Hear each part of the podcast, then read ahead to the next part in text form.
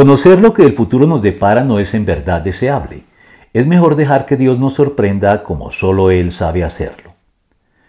Planificar es bueno y algo siempre recomendado en las escrituras, pero tener todo planificado al detalle de manera rígida y segura, incluso lo que nos depara el futuro, es un anhelo irrealizable que nos lleva a desgastarnos y preocuparnos por asuntos que estarán siempre más allá de nuestro control y que de paso nos impiden confiar en Dios como Él nos invita a hacerlo, descansando en sus promesas de bondadoso cuidado y amor paternal para con sus hijos, y en el poder y sabiduría superior que Él despliega en todo lo que hace.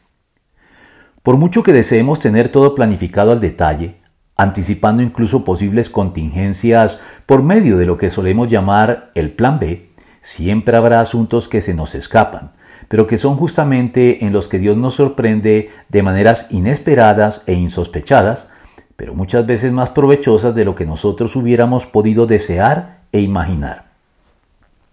Desde el Antiguo Testamento Dios nos llama a acudir a Él y descansar en Él mediante invitaciones como la formulada por intermedio del profeta.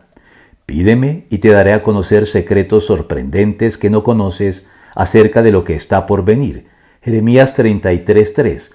Pero esto lo hace no de manera anticipada, sino sobre la marcha, porque antes que nada Él espera que nos pongamos en marcha con fe y resolución para salirnos al encuentro en el curso de ella.